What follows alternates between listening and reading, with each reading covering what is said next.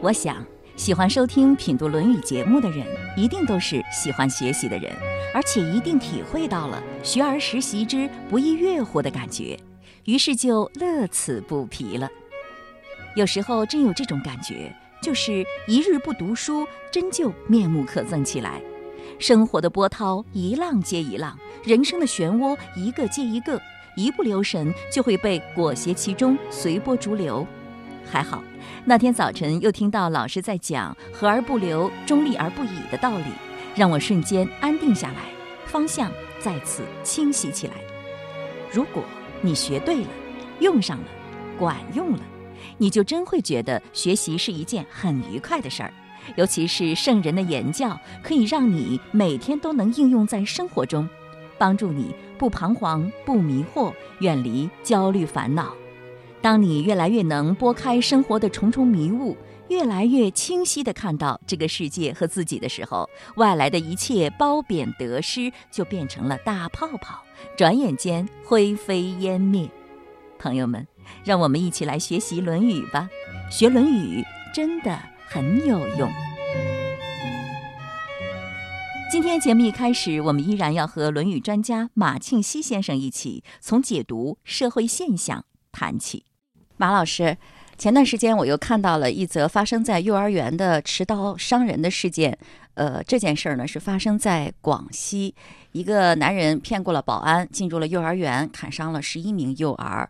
呃，这个犯罪嫌疑人呢，他是感觉自己平常在村里受到了欺负，就对村里幼儿园的小孩进行报复泄愤。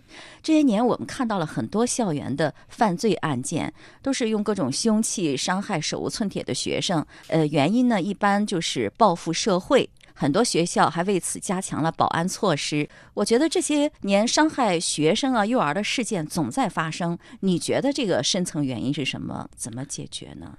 这个深层的原因，嗯，我想就是这些当事人的这个心理问题，他受到了一些不公正的待遇，嗯，无处发泄。再一个呢，就是我们的媒体又把这个事情大肆的报道，哎，他本来找不到发泄的途径，嗯，哎，这样反倒是给了他一个。好像是把他教坏了一样。你觉得这样的事情如果发生了，那么就不应该报道吗？最好的方式是按照法律程序把它处理完了就行了。我们古人讲引恶扬善，为什么要引恶扬善？就是说你报道出来之后啊，大家可能没有意识到他这个后果，或者是有的人他会不在乎这个后果，他反正就要豁出去了。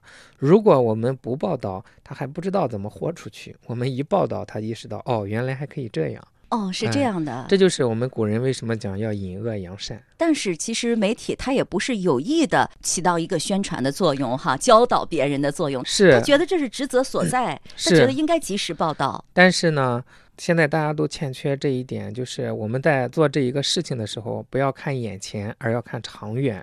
就是说，这个事情报道出去之后，眼前可能有一定的好处，但是长远来看是有害处的。那最好还是选择不报道。我觉得这个长远可能是很多人看不到的，但是媒体人应该看到，它是社会的良心。对，是媒体人有这个责任。另外还有很多心理有问题的人，他找不到宣泄的途径，这时候他可能就学会了向一些呃手无寸铁的比较弱小的人来开刀，来发泄自己的愤怒。那你觉得这些人他应该怎么办？怎么样疏解自己的情绪？怎么样良性的来处理一些事件呢？这个就太难了，他本身已经扭曲了，没法按照正常的思路对他们进行疏导。其实我觉得这方面是不是社会也有责任？大大部分是一个社会的问题。再一个，你像有一些人，他倒是一开始不坏，他可能是过于正直，对这个社会怀抱有过于天真的幻想，然后发现哎，社会不像我想象的这么好，他也有可能就走向另一个极端来报复这个社会。这种情况都有。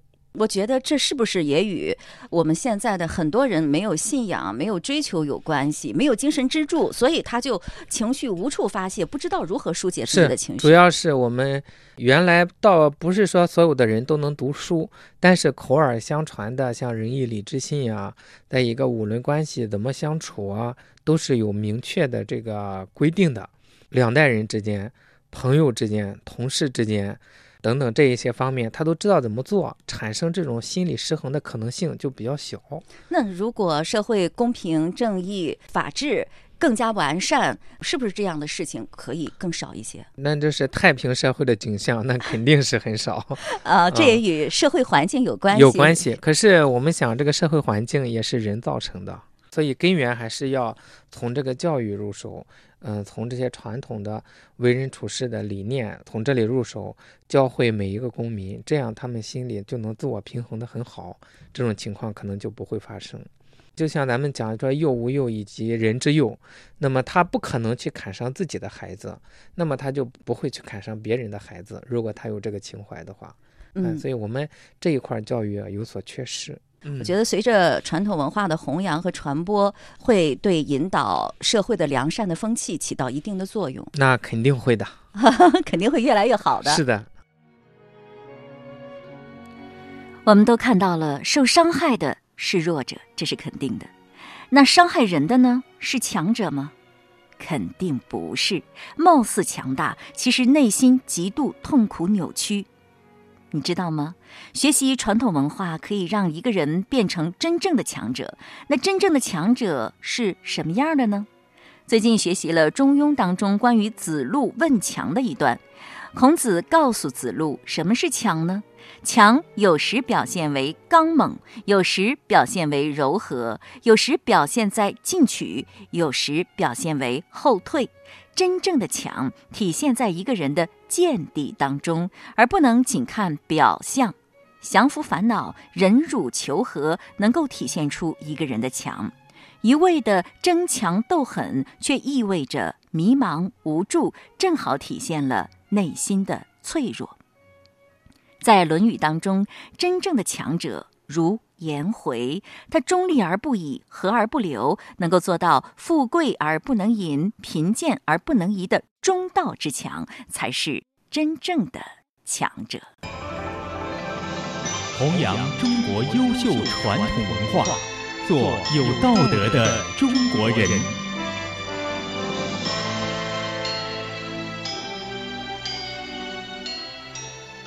听众朋友，为了能够帮助大家更系统、更完整的理解《论语》，我们将从头开始讲《论语》，也就是按照《论语》原文的顺序讲《论语》。《论语》一共二十章，每一章又有若干小节。下面呢，我们就从《论语》第一章的第一小节说起。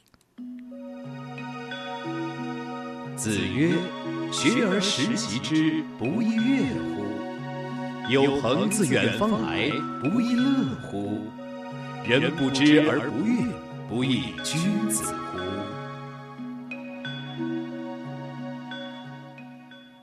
在不久前，我们也仔细的讲过这句话，大家可以参见《品读论语》的第八十三、八十四期节目，在这里略作重复一下。马老师为什么要把这句话作为整部《论语》的开篇？这就是夫子思想的一个很重要的方面，就是要重视学习。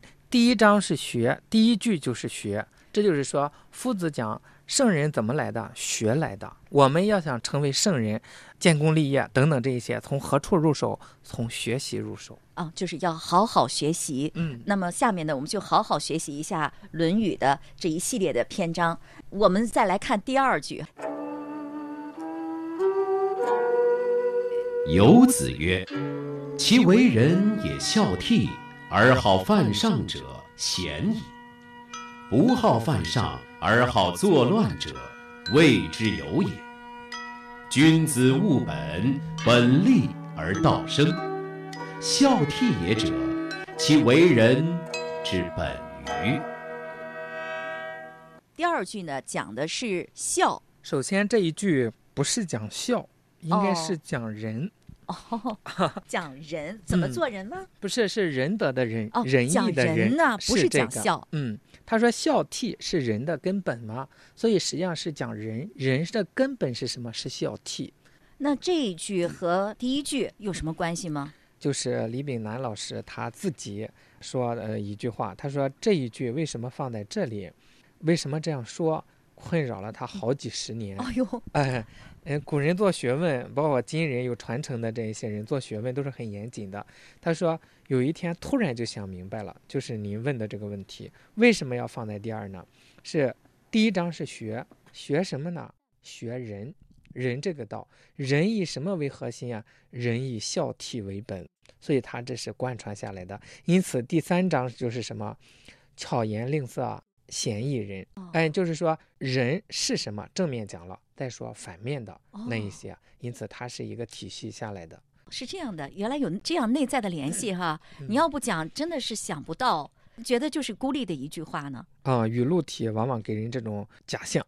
啊，你这样一讲的话，好像背诵也比较容易了。一句一句比较孤立的时候，就很难记住。是。那这句话你刚才告诉我们了，是讲人的。那么，怎么样做到人呢？是要从孝悌开始。是孝是孝顺老人，悌是友爱兄弟姐妹。是。那这句话“有子曰”，“有子”这句话是给谁说的呢？有没有对象呢？这个咱们无法考证。这一句就是放到这个地方，任何一个人看这句话，他都有收获。没有必要非得说是给谁说，像给领导者说治理天下，那就是以孝悌为本。对于我们个人修身养性来说，也是从孝悌入手，都可以。我看到这句话的时候，它上面写着“其为人也孝悌者，而好犯上者鲜矣”，那是不是给领导人说的呢？也能说得过去，就是说我们都期望的一个社会局面，就是太平盛世，没有战乱。没有这些冲突，那么既然是没有冲突，想要这个结果，从哪里入手呢？就从孝悌入手。为什么孝悌和这个天下太平好像差得很远呀？对呀。他就一层层的讲为什么这样。如果一个人对父母是孝，因为父母也是上啊，那他做到了孝，他就很少在单位上会犯上。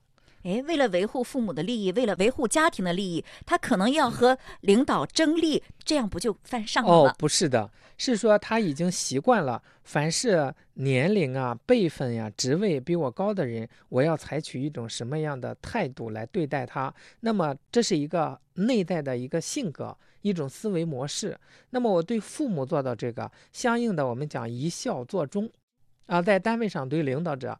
必然也是这个样子。领导如果有做错的地方，也不能冲撞吗？如果领导很不那不叫冲撞，那叫进谏。所以说，人家说的这个是非常严谨的，要不然呀，就会被您这样的读者所挑剔。好事者，人家说是什么？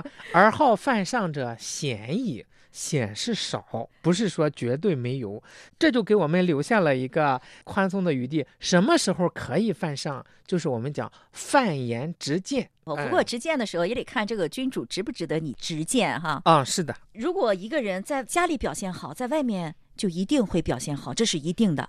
按理来说是这样，嫌疑是吧？也有个案，哎，有个案。哎，你像过去的国军表现太差，让民不聊生的时候，就有人造反。造反的人当中也不乏孝子，比如李逵这样的，那就是属于嫌疑当中的吗？哦，我觉着李逵应该不算是个孝子吧。他对他妈妈不是挺好吗？那是他到梁山落草为寇之后，手里有钱。像李逵这样的人，不能说他是好人，也不能说他是坏人。你要好人谁整天赌钱，没事杀人跟砍西瓜似的？那这是他造反成功了。如果造反不成功，他老娘不也得跟着被砍头吗？你觉得他不算个孝子呀？不算。而且他在牢里做那种狱卒的时候，让他妈妈天天担惊受怕，这显然不是孝子所为。又不能说他不孝。你看他有了钱，还想着我哥哥养不了娘，我得背到山上来养。嗯，很难以判定他是个好坏。但是如果说就此说他是个孝子，我觉着不可能，孝子不可能做到李逵这个份上。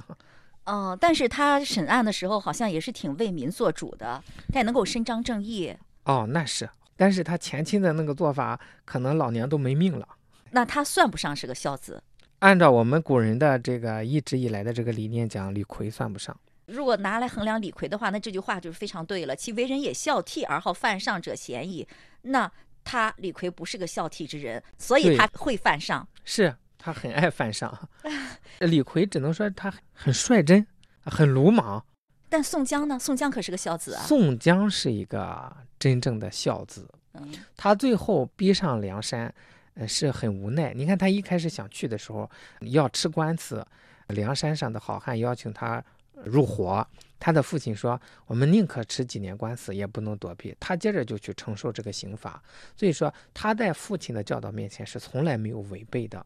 最后为什么会上山呢？因为再不上山就没命了。为了保存这个命，那父子只好都能接受，一起上山。所以说，在《水浒传》里写这个宋江一直是比较孝顺的，所以他叫孝义黑三郎。所以他被逼上梁山是属于无奈，他也属于嫌疑的那一种吗？按理说他不算是很犯上，宋江一直不犯上，对，最后也归顺朝廷他一直是主张招安的，而且是你看《水浒传》这个主题，毛主席说反贪官不反皇帝。这个贪官本身，当时我们看那个吏治是非常腐败的。宋江一上山，他说了算之后，把那个聚义厅就改成了忠义厅，所以说他主张的这个忠，你看他并不是犯上，有的时候没办法，为了活下来也劫富济贫。与子曰：“其为人也孝悌，而好犯上者贤矣；不好犯上而好作乱者，谓之有也。”